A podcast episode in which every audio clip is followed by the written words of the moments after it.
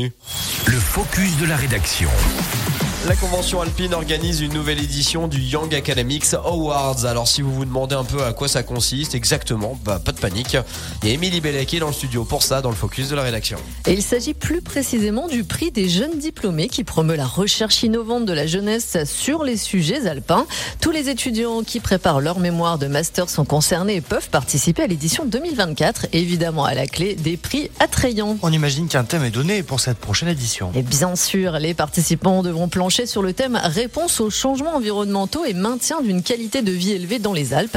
Les soumissions sur les sous-thèmes suivants sont les bienvenues. Action climatique et protection de la biodiversité grâce aux solutions fondées sur la nature.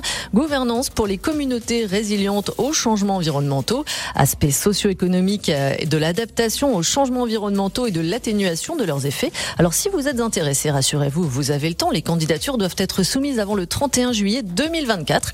Les candidats sélectionnés pourront l'un des neuf prix allant jusqu'à 1000 euros pour le premier, 750 pour le deuxième, 500 pour le troisième, également à la clé des séjours. Le formulaire de candidature est disponible en ligne sur le www.alpconv.org. Voici pour le focus de ce mercredi. Merci Émilie.